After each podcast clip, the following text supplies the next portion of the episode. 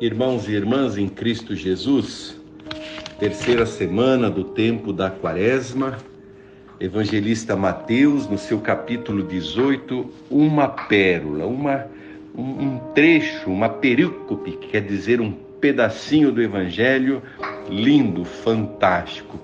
Pedro chega até o Senhor, na é verdade, cheio assim já de coração amansado, porque era um homem rústico, né, como diz, um homem muito assim agitadão. E ele chega ao Senhor e fala: Senhor, quantas vezes eu devo perdoar o meu irmão? Sete vezes? Imaginando assim, olha, eu já estou muito preparado, Senhor, eu já estou muito bom, então eu consigo perdoar sete vezes.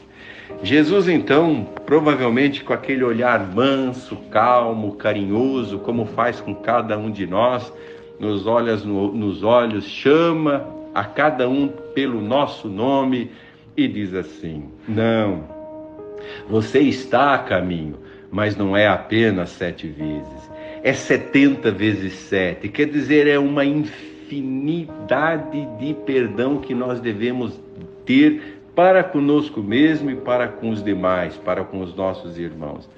É um poço sem medida perdoar, é um poço sem medida.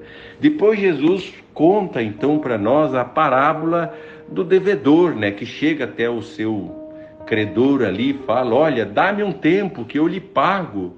E esse senhor então compreende, fala: "Lhe dou um tempo". E aí ele sai fazer as suas cobranças, né? E tem um comportamento totalmente revés daquilo que ele pede para com ele. A ponto de os demais ficarem assim tão intrigados e às vezes até irados com aquele comportamento dele, fala para esse credor: olha, esse é o comportamento dele. Ele não muda, ele não tem jeito.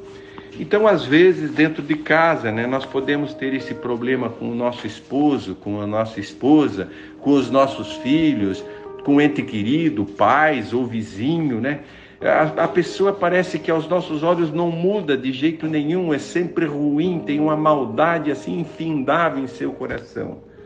Então é um chute na canela de cada um de nós, né? É o Senhor falando o meu nome, falando o seu nome, perdoa infinitamente todas as vezes que alguém lhe pedir perdão. E se alguém não lhe pedir perdão, Perdoa do seu coração as maldades causadas por aquela pessoa. Porque às vezes ela tem um coração tão endurecido que nem imagina que está pecando, que está ofendendo, que está agredindo alguém. É o Senhor, nesse tempo quaresmal, dando essas pistas assim profundas, tão fantásticas, para que nós realmente aprendamos a ser cristãos. Ser cristãos é seguir o Cristo, seguir o Messias, seguir o Salvador, é ter no, o nosso coração na mesma sintonia do coração dele.